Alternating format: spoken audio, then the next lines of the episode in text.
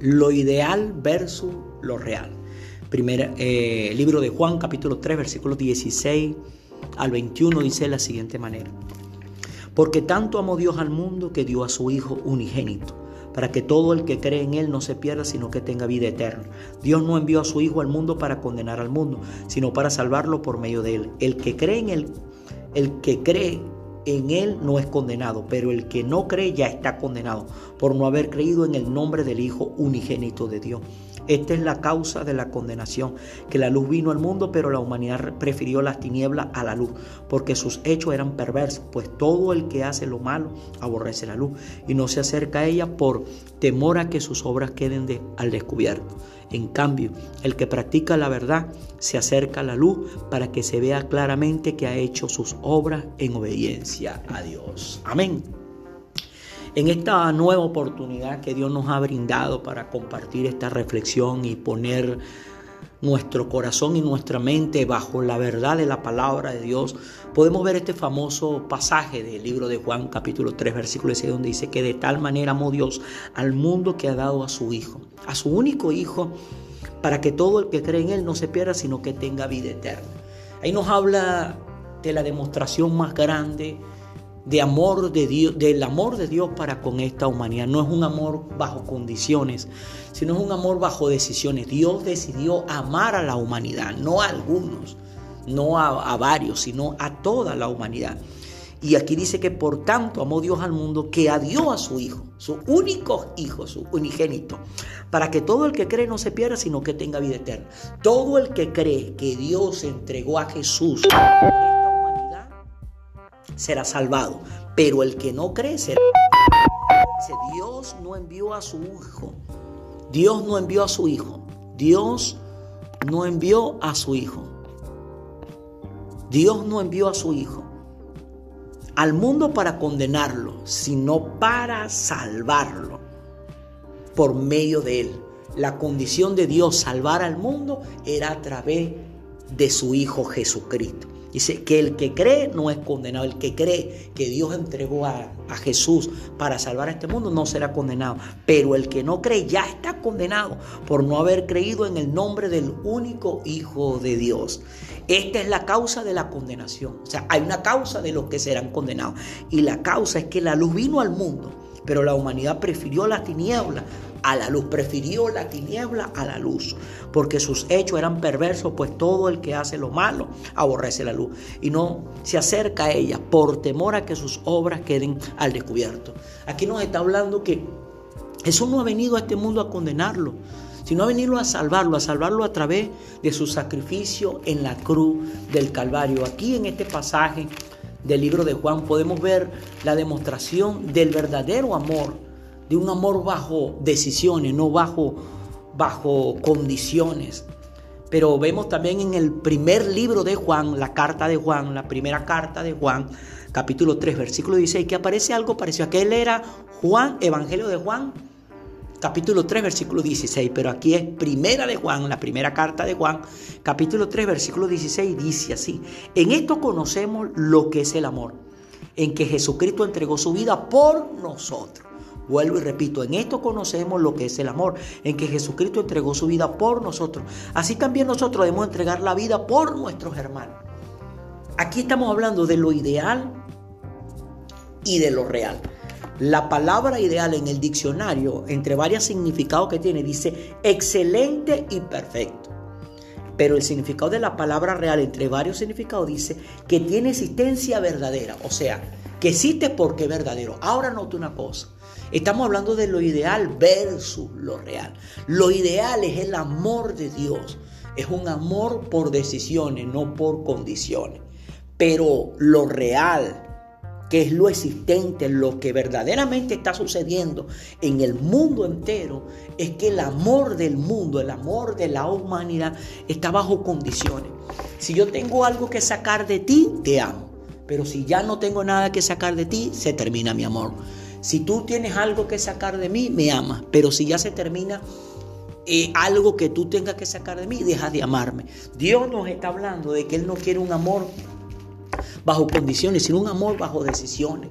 Él no lo demostró a través de su Hijo, entregándolo en la cruz del Calvario, para que por medio de la sangre que Él iba a derramar en esa cruz, en ese sacrificio, Él demostrara que Dios, su Padre, había decidido amar a la humanidad. Amigo, amiga, hermano, hermana que tiene este material en tus manos, tú debes entender que lo ideal es el amor de Dios. Lo real es el amor de la humanidad, pero es una realidad dolorosa que está trayendo divisiones. Quieres salvar tu matrimonio, quieres salvar la relación con tus hijos, quieres salvar la relación con tu hermano, quieres salvar la relación con tus padres. Debes tener el amor ideal, el amor de Dios. No es un amor bajo condiciones, sino es un amor bajo decisiones. El mundo entero hoy en día se mueve de esa manera. La realidad es que hay un egoísmo un egocentrismo, es que puedo sacar de ti, es un amor bajo condiciones. Si tú, si ya no tengo algo que de provecho para mi vida con la relación que tengo contigo, te corto ese amor para contigo. Pero eso no es lo ideal. De tal manera amó Dios al mundo que entregó a su único hijo para salvar al mundo. El amor ideal, que es el amor de Dios, salva, no condena. Pero el amor real, que es el amor de la humanidad, no salva, sino que condena. Vemos allí en Primera de Juan que Dios nos está hablando. Nosotros sabemos, nos está hablando, dice que en esto conocemos lo que es el amor. ¿Cómo conocimos nosotros el amor? Al ver a nuestro Señor Jesucristo morir en la cruz del Calvario por todos nosotros. Y vemos que nuestro Señor Jesucristo no murió por algunos, nuestro Señor Jesucristo murió por todos. En esto conocemos lo que es el amor, en que Jesucristo entregó su vida por nosotros. Jesucristo la entregó por nosotros. Así también nosotros debemos entregar la vida por nuestros hermanos. Amigo, amigo, hermano, hermana, que tiene este material en tus manos. Tal vez hasta el día de hoy te ha estado gobernando el amor real, pero no el amor ideal. Para que comience a gobernar tu vida, el amor ideal, debes entregarle tu corazón, tu vida a Jesucristo, que Jesucristo es la persona misma del Dios Padre, que vino a este mundo no a condenarnos, sino a salvarnos. No vino a amarnos con condiciones, vino a amarnos por decisiones. La decisión vino del cielo a través del Padre. Decidió amar a esta humanidad y por eso decidió entregar a su Hijo. Qué curioso que Dios nos ponga en la carta de primera carta del, del apóstol Juan, en ese versículo 3, versículo 16, que así hemos conocido el amor. En esto hemos conocido el amor. El amor lo conocimos cuando conocimos a Jesús. La Biblia no habla de religión, la Biblia no habla de evangélico, católico, testigo de Jehová, mormones, no habla de adventista, no habla de ningún tipo de religión. La Biblia nos habla en el libro de Hechos, capítulo 6, de relaciones. Dice, y, y fueron llamados por primera vez cristianos. ¿Por qué fueron llamados esos hombres, seguidores de Jesús, cristianos? No fueron llamados evangélicos, católicos, testigos de Jehová, mormones, adventistas, no, fueron llamados cristianos. ¿Por qué? Eran seguidores de Cristo. O sea, el ejemplo de ellos era Jesucristo. Y eso es lo que Dios está hablando a nuestras vidas por medio de este material que hoy ha puesto en tus manos. Dios te está llamando para que comiences a caminar en lo ideal, no en lo real. En lo ideal es ese mismo amor que tuvo Dios por esta humanidad. Dios tomó la decisión de amarnos es una decisión, no fue una condición. ¿Cuántas personas rechazan a Dios? Rechazan ese amor, rechazan a Jesús. Pero porque ellos rechacen a Jesús, rechacen el amor de Dios a través de Jesús, Dios no los rechaza a ellos. Propio Jesús no los rechaza. ¿Por qué? Porque decidieron amar a la humanidad. Eso es lo ideal versus lo real.